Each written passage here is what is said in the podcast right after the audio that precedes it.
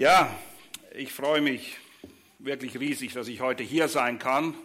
Aus vielerlei Gründen. Erstens, weil es ein großartiger Anlass ist, dieses einjährige Jubiläum mit euch zu feiern.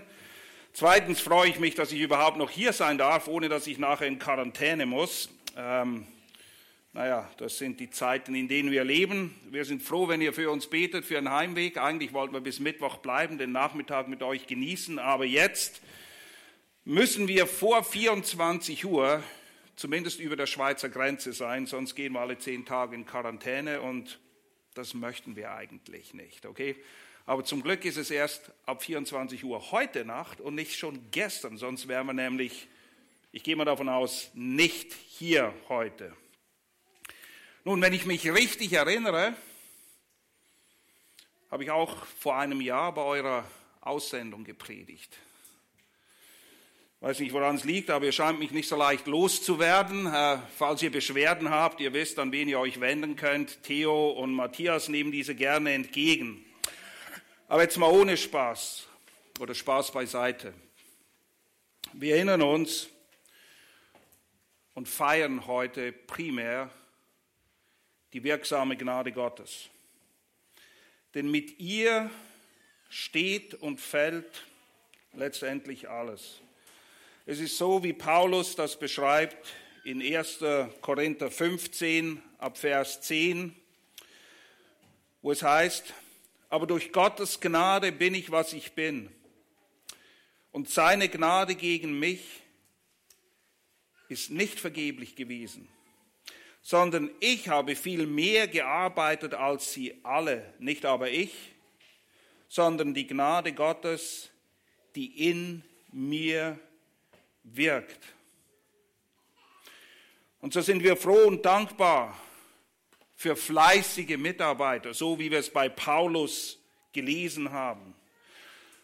Und ich bin überzeugt, dass nicht nur Matthias und Theo zu diesen fleißigen Mitarbeitern zählen, sondern dass viele von euch viel investieren, Herzblut investieren in diese Gemeindegründung hier im Leuchtturm.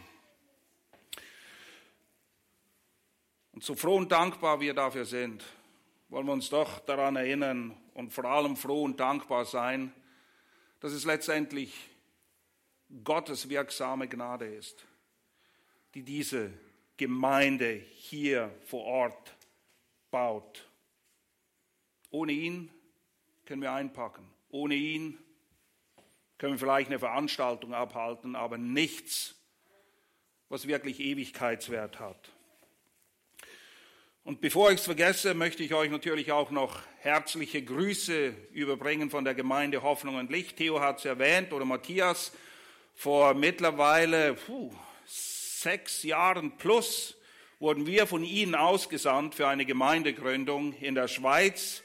Die Gemeindegründung Hoffnung und Licht und auch im Namen der ganzen Gemeinde möchte ich euch, der Gemeindegründung Leuchtturm, ganz herzliche Grüße überbringen und euch einfach wissen lassen, dass wir mit euch sehr eng verbunden sind. Und da ist eine sehr enge Verbundenheit zwischen unseren Gemeinden. Es ist sehr viel, was uns verbindet. Einerseits eine jahrelange,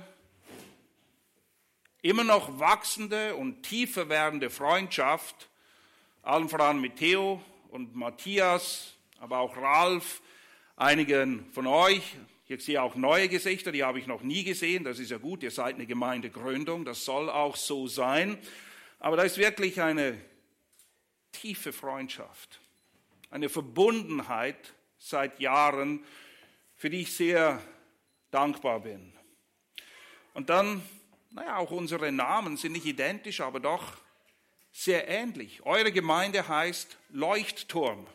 Naja, ein Leuchtturm gibt Hoffnung denen, die nicht wissen, wo es lang geht, richtig? Unsere Gemeinde heißt Hoffnung und Licht. Der Leuchtturm spendet Licht, damit die Leute Hoffnung haben. Und wir ticken da schon ähnlich. Kann vielleicht damit zu tun haben, dass wir gemeinsam mit Steve Lonetti uns Gedanken darüber gemacht haben, wie denn Gemeindegründung eigentlich biblisch angepackt werden soll. Aber auch da, der Leuchtturm, Licht, Hoffnung. Und hey, was wären wir ohne Licht und ohne Hoffnung?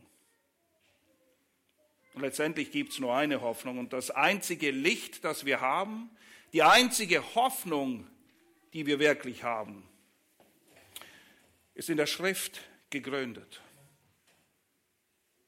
Das ist unser Licht. Dein Wort ist ein Licht auf meinem Weg.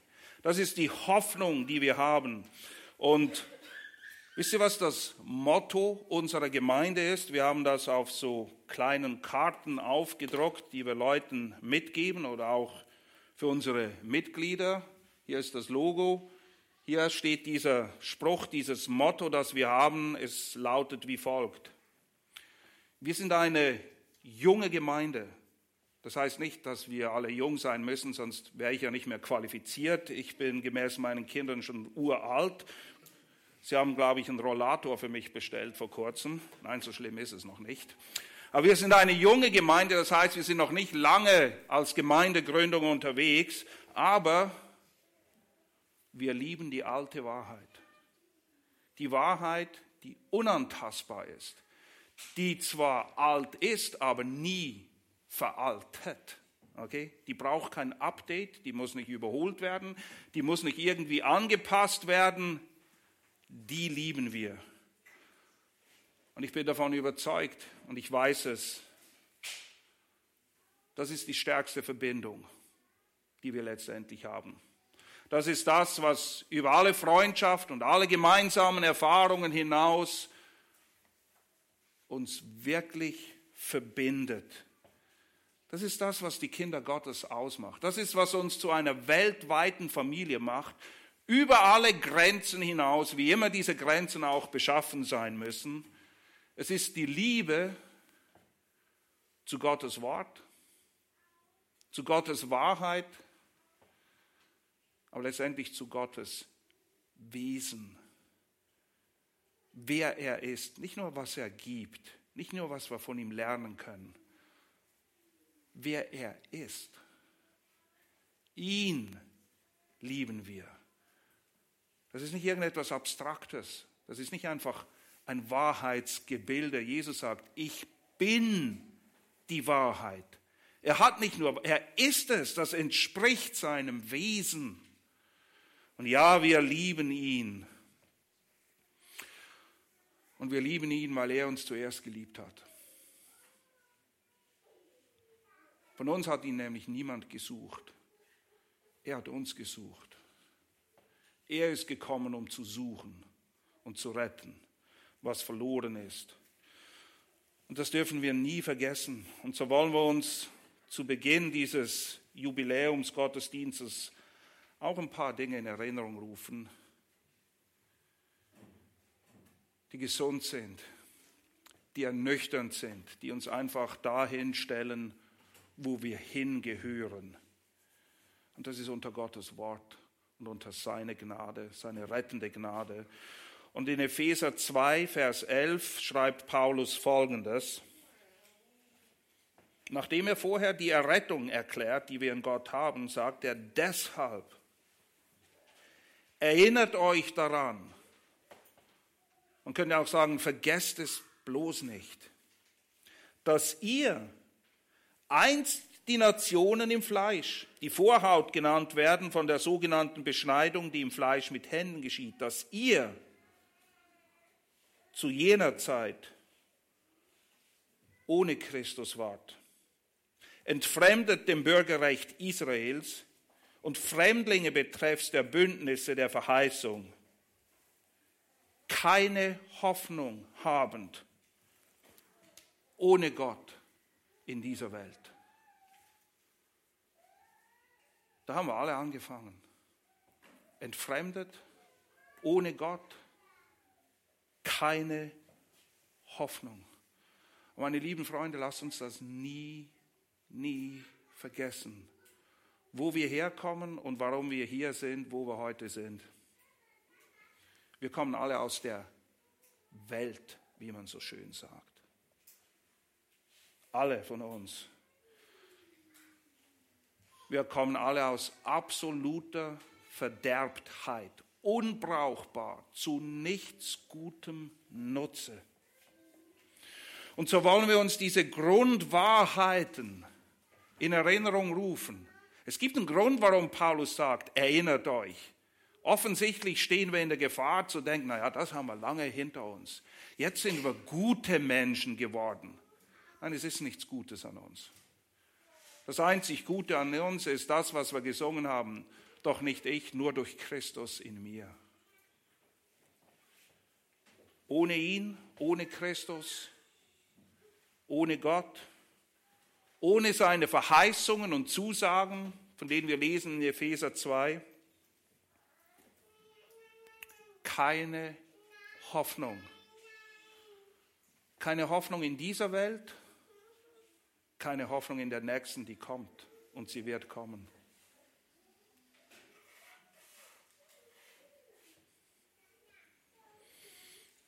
Und ja, wir leben in dieser Welt, die Gott geschaffen hat. Es ist seine Welt. Er hat sie gemacht. Und während wir in dieser Welt leben, wollen wir uns auch daran erinnern, dass wir nicht so leben wie die Welt. In der Welt ja, aber nicht von der Welt. Und das ist auch das Thema unserer heutigen Predigt. Wir leben in der Welt, aber nicht von der Welt oder kurz auf den Punkt gebracht. Was ist eine biblische Weltanschauung? Wie betrachtest du die Welt? Und was bewirkt es für dich? Denn wir alle leben in dieser Welt, okay? Ob es uns passt oder nicht. Man hat dich nicht gefragt, man hat nicht, mich nicht gefragt, wir können nicht mitreden, was läuft. Nach mir könnte man Corona gerne abschaffen, aber ähm, das wird wohl nichts für eine Weile, wenn es denn überhaupt da ist. Könnte sonst rausschneiden, aber könnte auch drin lassen. Nee, wirklich, das, die, die Welt ist verrückt, in der wir leben, okay?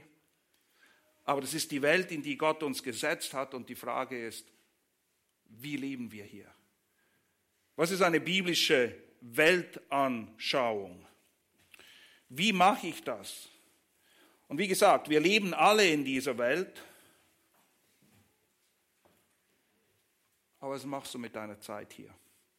Wie verbringst du sie? Besser, wie verbringst du sie? Sinnvoll. Voll von Sinn.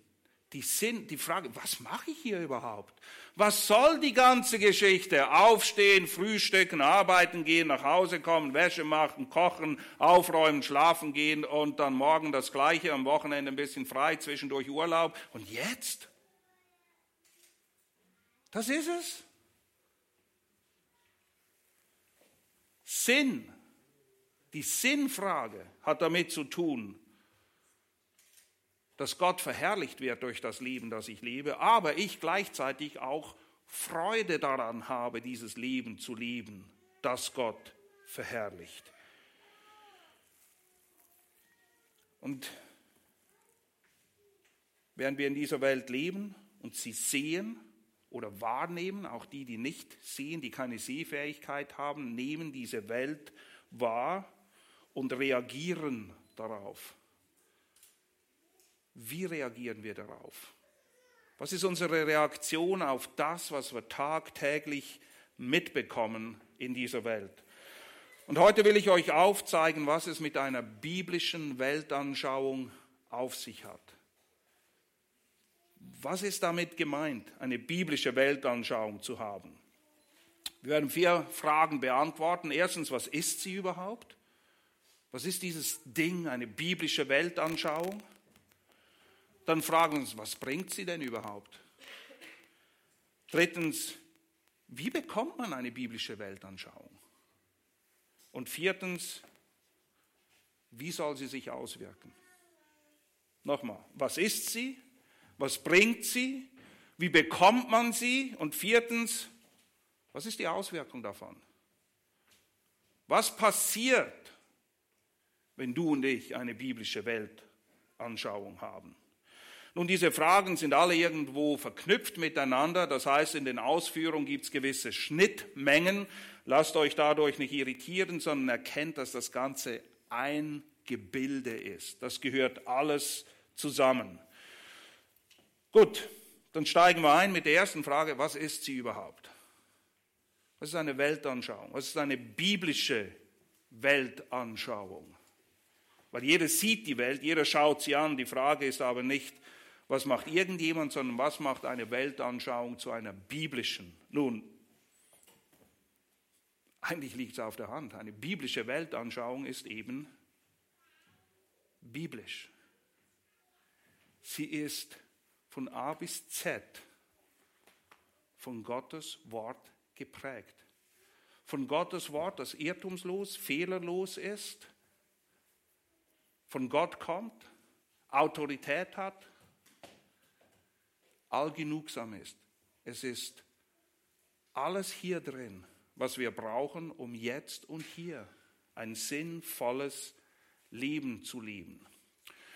Und das Interessante ist, wir können in Gemeinden gehen, wir können christliche Bücher lesen, wir können dies und das und jenes machen. Das bedeutet noch lange nicht, dass du eine biblische Weltanschauung hast. Man kann von Statistiken halten, was man will. Ich habe in der Vorbereitung auf dieses Thema verschiedene Bücher gelesen. Eins von jemandem, der wirklich, er ist eine vertrauenswürdige Person, er ist nicht jemand, der einfach mit Dingen um sich wirft, äh, um irgendwie Aufmerksamkeit zu generieren. Die Statistik stammt aus den USA, aber ich glaube, bei uns wird es nicht viel anders aussehen. Es hat eigentlich nichts damit zu tun mit USA oder Europa, es ist dieses westliche Denken. So wie der Westen denkt. Wir, die sehr auf Leistung und Kapitalismus und mehr und mehr und mehr getrimmt sind. Ähm, nun, diese Statistik wurde angestellt. Die Leute wurden gefragt, ob sie sich denn als wiedergeborene Christen sehen würden. Das ist noch entscheidend in dieser ganzen Frage. Und dann ging es darum, haben Sie wirklich eine biblische Weltanschauung? Haben Sie eine biblische Weltanschauung? Es wurden gewisse Kriterien festgelegt. Hier ist das Ergebnis. Neun Prozent. Neun Prozent der Erwachsenen, die von sich selber sagen, dass sie wiedergeboren sind, haben wirklich eine biblische Weltanschauung. 9 Prozent. Bei den Teenagern 2 Prozent. Wisst ihr, nur weil wir mit Bibel hantieren, nur weil wir von Jesus reden, bedeutet noch lange nichts. Leider. Der Mangel einer biblischen Weltanschauung ist tragisch. Denn es schwächt deine und meine Freunde, Freude als Kind Gottes, wenn wir die Dinge nicht aus Gottes Perspektive sehen, sondern nur ich für mich denke, was für mich passt, worin wir alle Weltmeister sind, okay? Das können wir exzellent. Und solange ich auf mich schaue, geistliche Nabelschau betreibe, werden wir keine Freude haben wenn wir ehrlich sind, an der Nachfolge, Kinder Gottes zu sein. Weil wir die Welt und das, was in ihr geschieht, nicht richtig wahrnehmen, nicht richtig einordnen, führt ein Mangel an biblischer Weltanschauung zu einem Mangel an Freude in der Nachfolge. Und Jesus will, dass wir Freude haben. Er sagt es ausdrücklich in der Abschiedsrede zu seinen Jüngern. Er sagt, dies habe ich zu euch geredet, damit meine Freude in euch sei und eure Freude völlig werde. Das ist eine sehr wichtige Sache. Aber es ist nicht nur, dass meine Freude nicht da ist, sondern wenn wir uns nicht freuen als Kinder Gottes, schwächt es unser Zeugnis, unsere Leuchtturmfunktion unsere Lichtaufgabe, die wir haben, extrem. Unser Zeugnis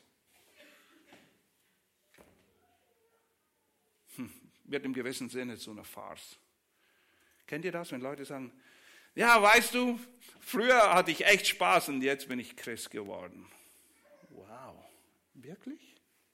Das wirkt unheimlich anziehend. Willst du nicht auch zu uns in die Gemeinde kommen, damit du nachher keine Freude mehr hast? Ist doch toll. Merkt ihr, wenn wir nicht, wenn wir nicht begeistert sind von dem, ergriffen sind von dem, was hier drin steht, wieso erwarten wir, dass andere Leute es sein sollten? Wenn wir mit einem Gesicht durch die Gegend laufen, als hätten wir gerade eine Zitrone gebissen, was denkst du, was das bei den Leuten für ein Zeugnis hinterlässt? Das führt uns zum nächsten Punkt, zur nächsten Frage. Was bringt sie denn überhaupt? Wir haben gesehen, ein Mangel schwächt meine Freude in der Nachfolge und unser Zeugnis in der Welt. Aber was bringt sie denn, wenn wir wirklich eine biblische Weltanschauung haben? Nun, eine biblische Weltanschauung, das heißt, wenn wir die Welt durch Gottes Wort hindurch betrachten, wenn das unser Filter ist, unser Maßstab, dann hilft es uns, die Dinge des Lebens, die wir alle haben, indem wir drin stehen, es hilft uns, diese richtig einzuordnen. Die Guten,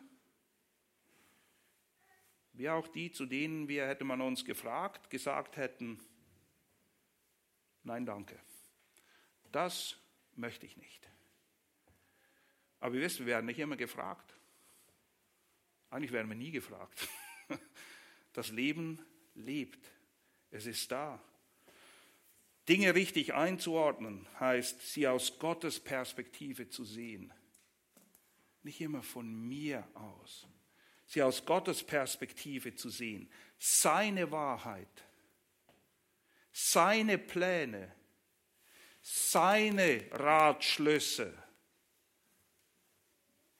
mit in mein Denken und Einordnen der Dinge des Lebens mit einzubeziehen. Je mehr wir das tun, und es gibt ja zig Beispiele, denkt an Hiob, der Klassiker, denkt an Habakkuk, der verzweifelt und zu Gott sagt, wieso greifst du nicht ein? Siehst du denn nicht, was läuft? Und Gott sagt, ach, ich sehe schon, was läuft, aber du schaust durch die falsche Brille. Und es sind berechtigte Fragen und Gott führt Hiob, Gott führt Habakkuk, Gott führt viele, Gott will uns alle dorthin führen, dass wir lernen, die Welt mit seinen Augen zu sehen. Dankbar zu sein für alles, alles mit Danksagung anzunehmen, die schlechten und die guten Dinge, weil wir wissen, dass Gott sie in unser Leben schickt, damit wir ihm dadurch ähnlicher werden. Das ist das Beste, was uns passieren kann. Die Welt ist nur quasi ein Spielplatz, eine Bühne, eine Schule, wo wir diese Dinge lernen können und sollen. Und wenn wir beginnen, das so zu sehen, dann bewirkt es in unserem Leben, in deinem und meinem Trost, Ruhe. Das, was Jesus sagt in Matthäus 11, 28, wenn er sagt, kommt her zu mir, alle, die ihr mühselig und beladen seid. Ich will euch erquicken. Lernt von mir. Nehmt mein Joch auf euch und ich will eurer Seele Ruhe geben. Aber wir müssen zu ihm. Wir müssen lernen, Dinge so zu sehen und so zu denken, wie er sie sieht, so wie er denkt. Dann sind Trost, Ruhe, Freude, Frieden und auch Mut. Wir brauchen auch Mut in dieser Welt, die richtigen Entscheidungen zu treffen. Das sind Früchte einer Weltanschauung, die wirklich biblisch ist.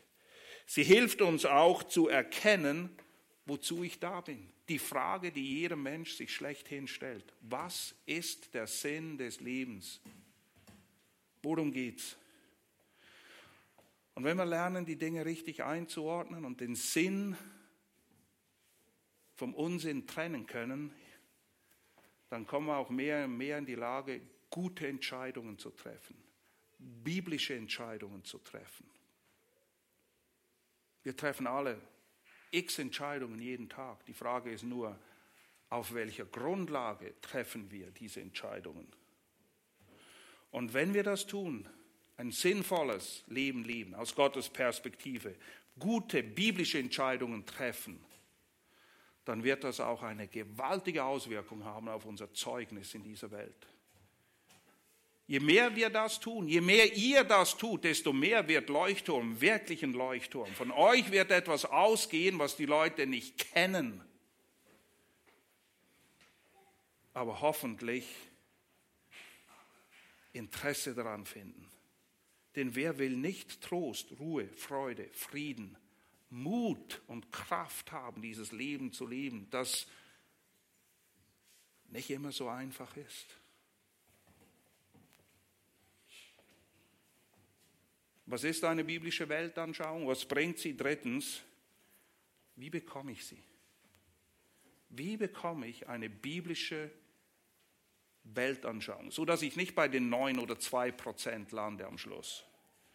Nun, ähnlich wie bei der ersten Frage, du kriegst sie nur hier. Wisst ihr, gewisse Dinge sind eigentlich simpel. Ich bin ein Freund von Kinderliedern. Nicht nur, weil man sich gut daran erinnern kann, sondern weil sie Wahrheit so kurz, so effizient auf den Punkt bringen, ist erstaunlich. Eines meiner absoluten Lieblingslieder ist, lies deine Bibel, bete jeden Tag. Ich muss euch eine lustige Geschichte erzählen. Eins meiner Kinder, ich erwähne den Namen nicht, äh, wir saßen im Auto, Oma war auch dabei. Was ist der Standardspruch, wenn Oma die Enkel wieder mal sieht? Bist du gewachsen? Naja, meine Mutter, Standardspruch, wie sich's gehört für eine gute Oma, schaut sich um. Ach, bist du gewachsen? Und das Kind, dessen Name nicht genannt wird, mit einer Selbstverständlichkeit. Na klar, ich lese meine Bibel und bete jeden Tag. Wow. Erinnert ihr euch, Jesus sagt, wir sollen glauben wie Kinder, nicht kindisch sein, aber dieses kindliche Vertrauen wachsen. Wachsen in der Art und Weise, wie wir die Welt sehen. Wie bekomme ich es? Lies deine Bibel. Bete, dass der Herr die Augen auftut, damit du Wunder in seinem Wort siehst. Und wir wollen ein bisschen mehr Fleisch an den Knochen packen und vier Grundpfeiler, vier Eckpunkte besonders beleuchten, um zu erkennen, wie bekomme ich diese biblische Weltanschauung. Bevor wir das machen, muss ich euch aber zwei fundamentale Wahrheiten ans Herz legen, die wichtig sind. Erstens, Wisst ihr, dass alle Menschen aus Glauben leben? Sie leben gemäß dem, was sie glauben, dass es wahr ist. Und es ist auch wahr, dass kein Mensch, egal ob Christen oder Atheisten, ob Hindus oder Moslems oder was immer es ist, niemand kann dir den ersten Punkt beweisen, auf dessen Grundlage sein Glaubensgebäude steht. Wir, wir müssen das wissen. Wir glauben, dass Gott ist. Das ist auch so eine Frage, die meine Kinder mir öfter stellen. Wie geht ewig? Wie, wie, wie kann es sein, dass Gott keinen Anfang und kein Ende hat? Gute Frage. Ich kann es dir nicht erklären, aber ich glaube es. Alle Menschen leben gemäß dem, was sie glauben. Und der Ausgangspunkt ihres Glaubens ist nicht beweisbar.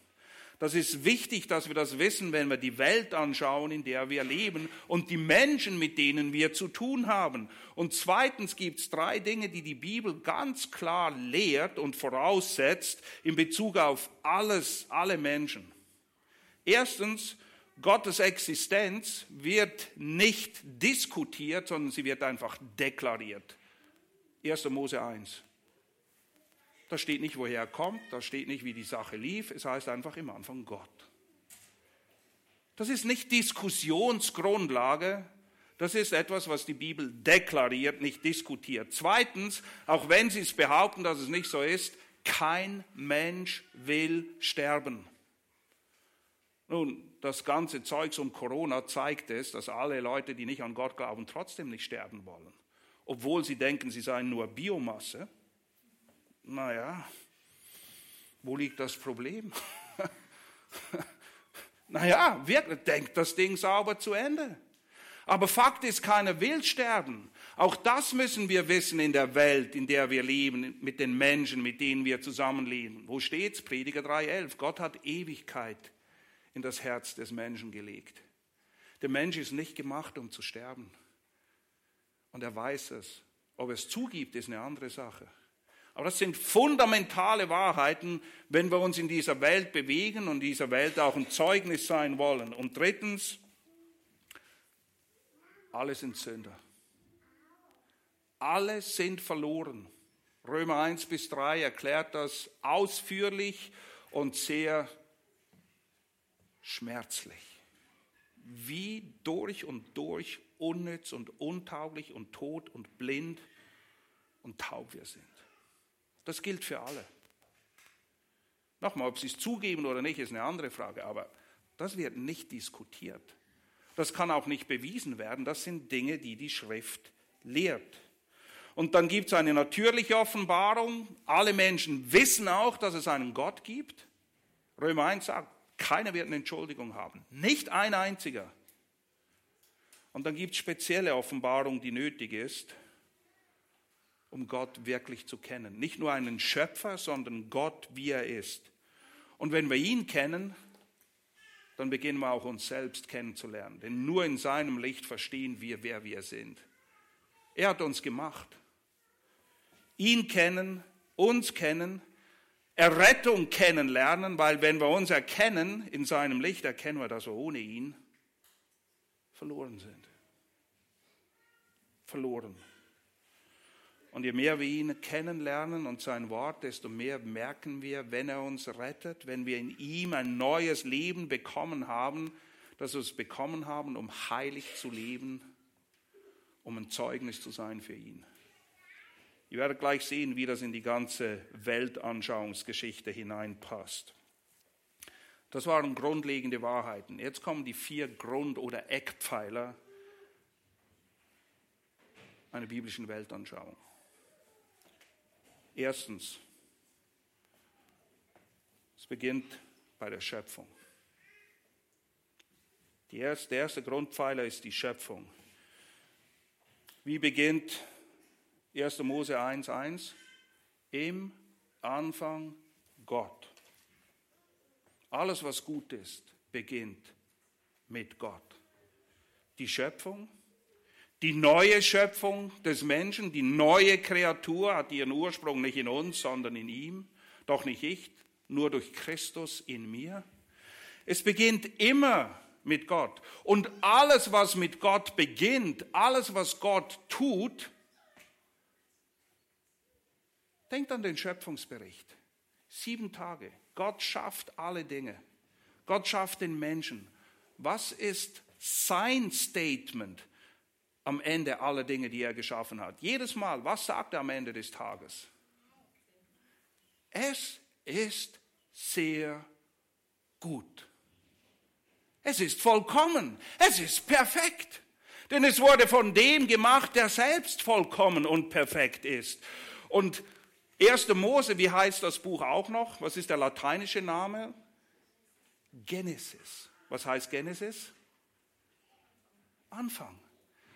So viele Dinge nehmen ihren Anfang im Buch Genesis. Und Gott sagt, dass das, was bei ihm angefangen hat, das, was er angefangen hat, sehr gut ist. Das heißt, es braucht kein Update, es muss nicht angepasst werden, es muss nicht erneuert werden. Und ich sage dir eins, wenn du die Bibel oder nee, die Welt durch die Bibel sehen willst, 1. Mose, was Gott alles sehr gut gemacht hat, wie viel Ordnung kommt in das Chaos dieser Welt. Angefangen, wie schafft Gott den Menschen? Und Frau, was sagt er dazu? Sehr gut. Keine Genderverwirrung. Mann und Frau. Punkt. Aus. Ende der Geschichte. Und es ist sehr gut so. Ehe ist nicht eine Erfindung des Menschen. Wir brauchen keine neue Ehedefinition und gar, schon gar nicht eine neue Familiendefinition. Aber merkt ihr, diese Dinge wurden alle umdefiniert. Und das ist der Kern ihrer Gesellschaft. Das ist der Kern der Welt, in der wir leben. Wer wir sind, Ehe und Familie. Und Gott sagt, sehr gut. Sehr gut. Oh, wie viel Ordnung bringt das in das Chaos, das in dieser Welt herrscht, wenn wir diese Dinge verstehen? Ich weiß, sie sind nicht sehr populär. Ich habe nicht gesagt, dass eine biblische Weltanschauung dich auf der Beliebtheitsliste nach oben katapultiert, okay? Darum geht es nicht. Aber es ist biblisch. Es ist sehr gut. Dann sehen wir auch Gericht, das anfängt. Auch Gericht ist sehr gut, weil es offenbart Gottes Heiligkeit. Oh, ein Gedanke, der auch vielen fremd ist, auch in vielen Gemeinden fremd ist. Ein lieber Gott wird doch kein Gericht. Er ist nicht nur lieb, er ist auch heilig, er ist auch gerecht. Und diese Dinge fangen an, gleich von Beginn. Adam und Eva. Wer nicht auf ihn hört, muss mit Gericht rechnen. Aber es gibt auch Hoffnung von Beginn an. Bei Adam und Eva sehen wir das Evangelium schon vorausgeschattet, der Bund mit Abraham, wo Abraham verheißen wird. In dir werden gesegnet alle Nationen, alle, die da glauben. Das Volk Israel beginnt, das Volk Gottes. Gott beginnt mit einem Volk zu arbeiten, das sein Zeuge sein soll in dieser Welt. Opfer beginnen. Vergebung wird, es wird sichtbar von Anfang an. Vergebung gibt es nur durch Blutvergießen. Das war beim ersten Opfer bei Adam und Eva so, bei Kain und Abel, bei Noah. Überall sehen wir, Opfer sind notwendig, um mit Gott ins Reine zu kommen. Alles im Schöpfungsbericht, alles im Buch der Anfänge, alles sehr gut. Alles. Zweiter Eckpfeiler. Es geht nicht lange. Da beginnt etwas, das sehr sündig ist, auch im Buch der Anfänge, der Sündenfall. Wir müssen nicht weit lesen und der Sündenfall ist da. Und der Sündenfall hat eine Auswirkung auf alles, was sehr gut gemacht wurde, weil es wird sehr sündig. Es wird sehr von Gott getrennt und es betrifft alles. Römer 1, 18 bis 23 spricht davon. Römer 8 spricht davon, dass sogar die Schöpfung seufzt und sich danach sehnt, erlöst zu werden von dem Fluch, der gekommen ist. Wahnsinn. Das, was Gott macht, sehr gut sobald die Sünde ins Spiel kommt, sehr schlecht, sehr böse. Und da gibt es keine, gibt kein Yin und Yang, gibt keine Schnittmenge zwischen Gut und Böse. Gibt im Bösen nichts Gutes und im Guten nichts Böses. Nicht, wenn du eine biblische Weltanschauung hast. Aber wisst ihr, das ist politisch natürlich absolut unkorrekt, spielt keine Rolle, es ist biblisch absolut korrekt. Und merkt ihr, wie, wie leicht wir beeinflusst werden in unserem Denken und meinen, biblisch zu denken. Und wir haben es völlig verpasst, dass durch den Sündenfall die ganze Welt ins Elend gestürzt wurde. Das, was mit Leben begann in 1. Mose, endet mit Tod.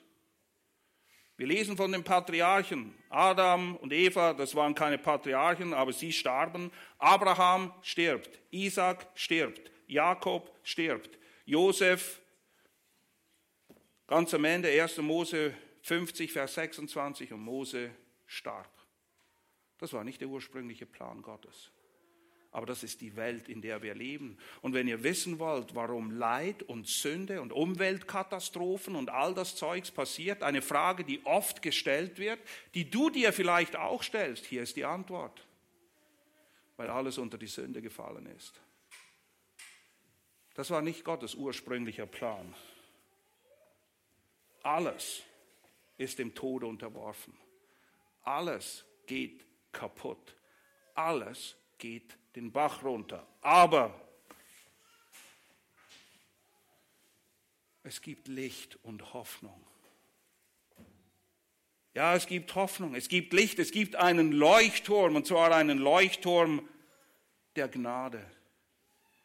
In all dieses Elend hinein, das bereits in 1. Mose 3 beginnt. Ein Leuchtturm der Gnade, ein Fels in der Brandung. Christus und sein Kreuz. Und das ist der dritte Eckpfeiler einer biblischen Weltanschauung. Erstens, wir müssen die Schöpfung verstehen. Zweitens, der Sündenfall und die Auswirkungen, die er hatte. Drittens, Gnade nicht Werke. Gnade nicht Werke. Was wir hier machen, ist eigentlich eine Gesamtschau der Heilsgeschichte Gottes von 1. Mose bis Ende Offenbarung, okay? Das sind einfach die großen Punkte in der Weltgeschichte, die uns helfen, die Welt richtig zu verstehen, in der wir leben.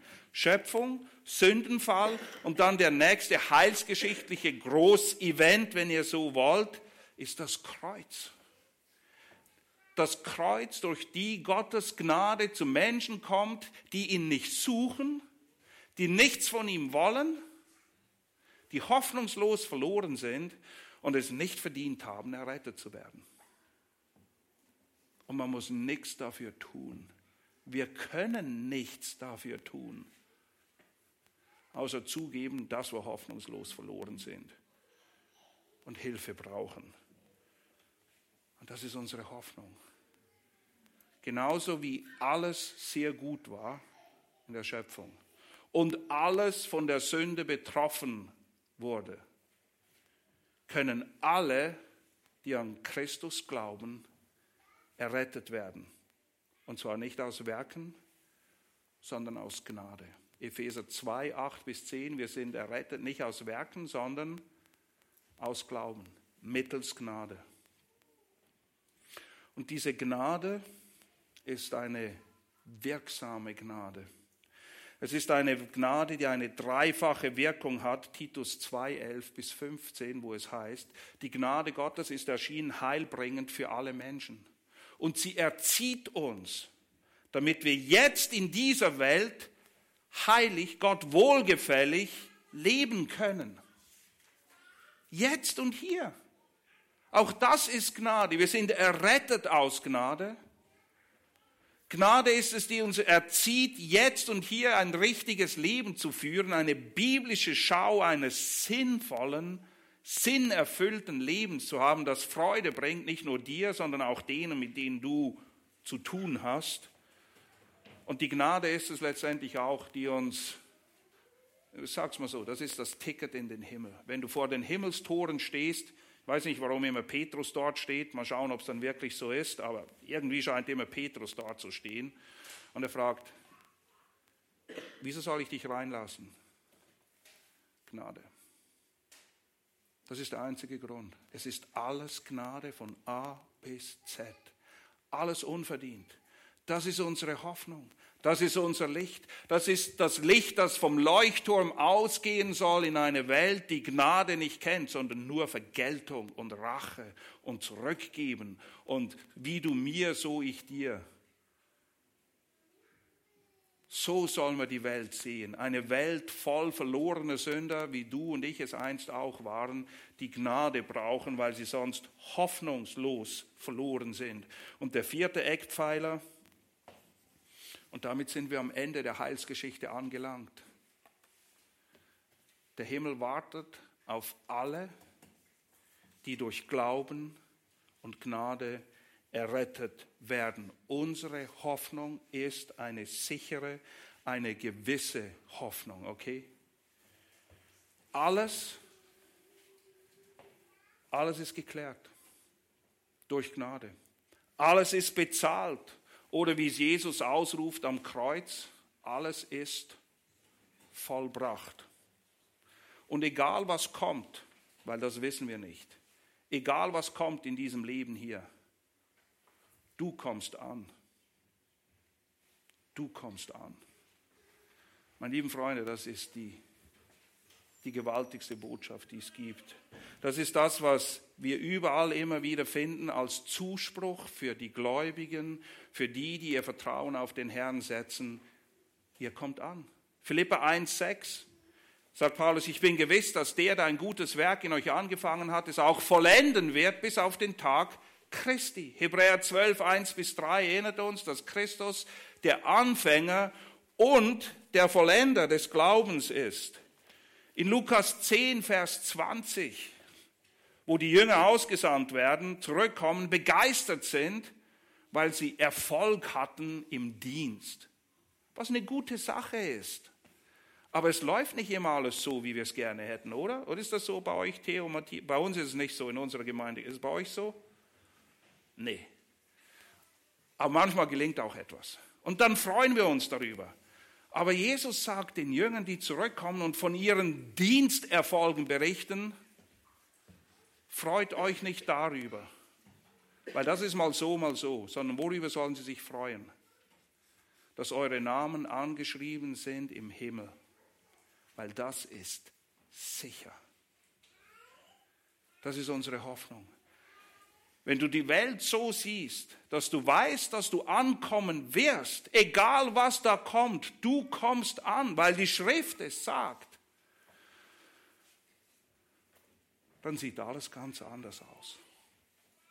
Aber wenn wir diese Hoffnung nicht haben, diesen Anker der Hoffnung, von der Hebräer 6, Vers 19 sagt, wir haben aber einen festen Anker der Seele, der ins Innere des Vorhanges hineingeht. Ein Anker der Seele. Wisst ihr, das ist nicht nur äußere Freude, es ist dieses tiefe, innere, mit der Seele verankert sein im inneren Heiligtum, da wo der Gnadenthron steht, da wo wir Gnade empfangen. Wow. Ja, wir leben hier aber wir warten auf das, was kommt. Und damit wir die Zeit hier nicht vergeuden, müssen wir eine biblische Weltanschauung haben. Diese vier Grundpfeiler, die wir betrachtet haben, die wollen nicht nur empfangen werden. Das müssen wir nicht nur verstehen, sondern wir sollen darin wachsen, uns darin üben. Es muss gepflegt werden, genauso wie bei einem Bauwerk, bei einer Brücke gibt es Fundamente und Brückenpfeiler. Und wenn diese nicht gepflegt werden, naja, dann werden sie früher oder später kaputt gehen. Und bei unserer biblischen Weltanschauung und diesen biblischen Eckpfeilern ist es genau das Gleiche. Wenn sie nicht gepflegt werden, werden sie von Weltlichkeit unterspült, das Fundament wird marode und der Pfeiler bricht langsam aber sicher weg. Also müssen wir es pflegen. Und das bedeutet, bedeutet Erneuerung. Ich glaube, ich brauche eine neue Uhr. Meine läuft zu schnell. Ähm, haben wir noch ein paar Minuten? Okay. Erneuerung. Eine Weltanschauung ist nicht einfach etwas, du kriegst es und dann hast du es. Wir müssen beständig schauen, dass wir eine biblische Weltanschauung haben und dass sie wächst. Römer 12, 1 bis 3, Epheser 4, 23 und Kolosser 3, Vers 10 erinnern uns daran, dass wir beständig erneuert werden sollen in unserer Gesinnung, in unserem Denken, in der Art und Weise, wie wir die Dinge sehen. Und naja, die Zeit fehlt uns, aber es ist bezeichnend. Römer, Epheser und Kolosser. Erneuert werden ist eine Sache oder das Verb, das dort genannt wird, steht im Passiv. Das heißt, es ist etwas, das an mir geschieht. Es ist nicht etwas, was ich mache, sondern Gott will dich und mich erneuern. Es ist etwas, was ich geschehen lassen soll. Zulassen, dass er mir hilft, richtig zu denken, die Welt aus seiner Perspektive zu sehen, um gute Entscheidungen zu treffen ich soll nur nicht im Wege stehen. Ich soll es zulassen. Und er wirkt es durch sein Wort und durch seinen Geist, von dem es heißt, dass wir was nicht tun sollen, wenn er genau das wirken will. Diese Erneuerung an unserer Gesinnung. Was sollen wir nicht tun? ihn dämpfen oder betrüben. Die Frage ist nie, ob Gottes Wort und Gottes Geist an dir und mir wirken wollen. Die Frage ist nur, lasse ich es zu oder dämpfe ich den Geist und sein Wirken oder das Wirken des Wortes? Betrübe ich den Geist? Und wie betrüben und dämpfen wir den Geist, der immer sich des Wortes Gottes bedient? Wie tun wir das? Ein Wort. Ungehorsam. Ungehorsam. Wir lesen die Bibel, wir verstehen, was es ist, sagen, naja, ist ja schön und gut. Aber, aber was? Naja, ich weiß schon, was die Bibel über Familie sagt, aber heute sieht das, nein, es sieht heute nicht anders aus.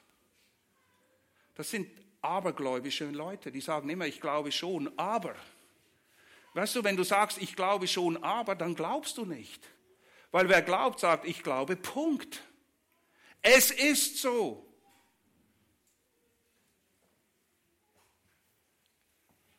Die Welt arbeitet hart daran, diesen Brückenpfeiler, diese Pfeiler der Wahrheit. Es heißt ja von der Gemeinde, es ist ein Grundfeste der Wahrheit, ein Eckpfeiler der Wahrheit, sie zu unterspülen und zum Einstürzen zu bringen. Die Welt, in der du und ich leben. Und wenn wir nicht darauf achten, beständig erneuert zu werden, sie werden unterspült, glaub's mir. Es wird passieren. Lies Kirchengeschichte und du wirst sehen, immer wieder in verschiedenen Epochen, genau das ist passiert. Genau das ist passiert. Also wir brauchen Erneuerung.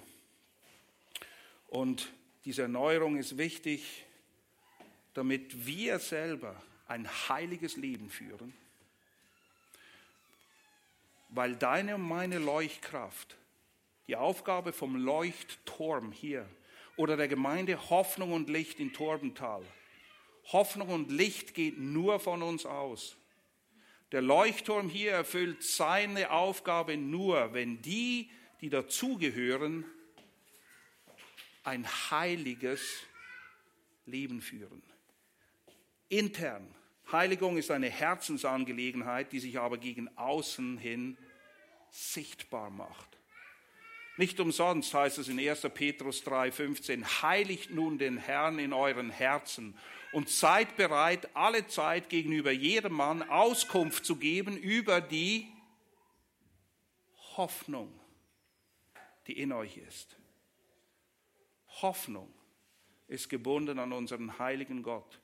Hoffnung ist gebunden an uns, die wir zu Heiligen gemacht wurden, dass wir auf ihn hören. Je mehr wir uns von ihm entfernen, je mehr wir auf unsere eigenen Wege gehen, werden unsere Hoffnungen wie Seifenblasen platzen. Aber seine Hoffnung ist gewiss. Und so wollen wir intern wachsen in unseren Herzen, so wie es Jesus für die Jünger bittet in Johannes 17, 17. Heilige sie durch. Ah, Ihr müsst Bibelverse richtig auswendig lernen. Wort kommt auch vor. Heilige sie in der Wahrheit. Dein Wort ist Wahrheit. Kein Wort, keine Heiligung. Meine lieben Freunde, ihr könnt keine biblische Weltanschauung haben. Ihr könnt nicht in Heiligung wachsen, wenn ihr eure Bibel nicht studiert und lest und versteht und einander helft, danach zu leben und auf die Gnade Gottes vertraut, die in euch wirkt. Und wir sollen das tun, weil das Jesu Gebet ist für alle, die ihn lieben, für seine Jünger. In Johannes 17 lesen wir Folgendes. Das, das ist der letzte Abend, den Jesus mit den Jüngern verbringt. Nachher ist er weg. Und er bereitet sie vor auf die Zeit, wo er nicht mehr da ist. Und wir leben in der Zeit, wo er nicht mehr da ist. Und das gilt uns. Folgendes. Johannes 17, 13. Jetzt aber komme ich zu dir und dies rede ich in der Welt. Warum? Damit sie meine Freude völlig in sich haben. Okay? Gottes Wort spricht zu dir und mir jetzt und hier in dieser verdrehten Welt, damit wir im Hören auf ihn Freude haben. Immer wieder kommt Jesus auf diese Sache zu sprechen. Und zwar völlige Freude. Vers 14, ich habe ihnen dein Wort gegeben und die Welt hat sie gehasst, weil sie nicht von der Welt sind. Ihr merkt, Jesus hat eine Menge im Kopf bezüglich Weltanschauung. Wie leben du und ich in dieser Welt? Sein Abschlussgebet geht darum, wie du und ich in dieser Welt leben. Und deshalb brauchen wir eine biblische Weltanschauung, eine Jesus auf ihn ausgerichtete Weltanschauung, könnte man auch sagen. Lass uns weiterlesen. Ich bitte nicht, dass du sie aus der Welt wegnimmst. Oh, das wünschen wir uns manchmal, oder? Aber das ist nicht das, wofür Jesus betet, sondern dass du sie bewahrst vor dem Bösen. Sie sind nicht von der Welt, wie ich nicht von der Welt bin, wenn wir auf ihn hören. Heilige sie durch die Wahrheit, dein Wort ist Wahrheit. Wie du mich in die Welt gesandt hast. Oh Freunde, jetzt kommt ein ganz wichtiger Teil von Weltanschauung.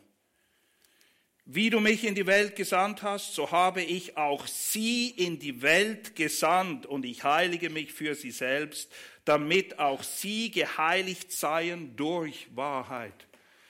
Er will, dass wir hier sind in dieser Welt. Er will, dass wir in dieser Welt leben, aber nicht von der Welt. Er betet zum Vater, dass wir in dieser Welt mit allem Bösen, was sie mitbringt, bewahrt werden. Und das werden wir, wenn wir auf ihn hören. Das heißt nicht, dass alles einfach ist und ihr gesund seid, aber er ist da. Er sorgt für euch. Und dann sagt er, so wie du mich gesandt hast, sende ich euch. Wir sind nicht nur da, um Happy Little Church zu spielen. Ich mag Happy Little Churches, okay? Nichts dagegen einzuwenden. Aber das ist nicht das, worum es geht. Und das ist der letzte Punkt. Und wir machen ihn kurz. Eine biblische Weltanschauung bedeutet, dass du nicht vergisst, dass da draußen eine Welt ist, die verloren ist, genauso wie du verloren warst. Und wenn jemand kommt und dir die Gnade Gottes bringt, erklärt, wie sollen diese Leute Licht und Hoffnung haben? Ein Leuchtturm ist nicht da, damit das Licht innen in der Mitte runter scheint. Ein Leuchtturm ist da, damit er in der Welt gesehen wird und alle sich an diesem Licht orientieren können. Und wisst ihr, das Gute ist, ihr müsst dazu nicht mal mehr in die Welt hinausgehen unbedingt. Warum?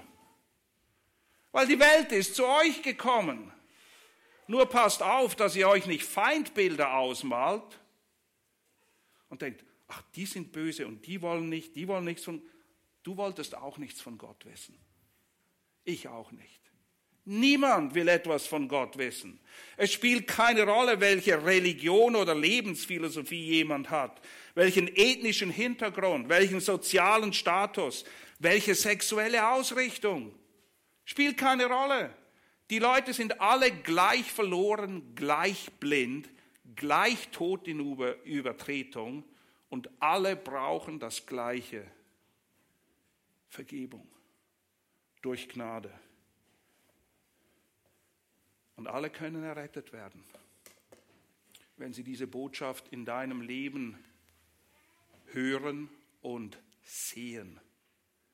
Nicht nur hören, sie müssen es auch sehen. Ihr wisst, unsere Taten sprechen oft lauter als unsere Worte. Ihr lebt in der Welt, die Leute sehen euch. Was sehen sie in dir?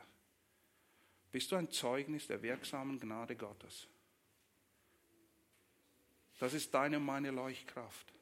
Wachsen wir in Heiligung? Sind wir bereit, für die Wahrheit hinzustehen und unseren Auftrag wahrzunehmen?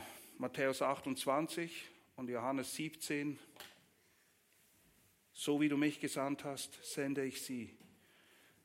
Biblische Weltanschauung in zwei Sätzen. Menschen zur Rettung in Christus führen und Errettete zur Reife in Christus führen. Das ist, das ist eine biblische Weltanschauung. Alles andere erklärt nur, wie wir das machen. Aber wir müssen aufpassen, dass wir uns nicht nur, wie gesagt, in in unseren Kreisen bewegen und Freude haben und über diese böse Welt da draußen schimpfen, denn die war nie besser. Die gute alte Zeit gibt es nicht.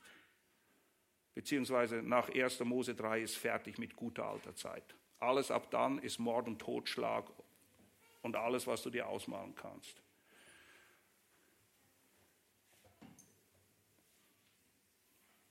Mein Wunsch, mein Gebet für euch, für uns, für die Gemeinden generell, ist, dass wir reifen in Christus. Das ist Heiligung.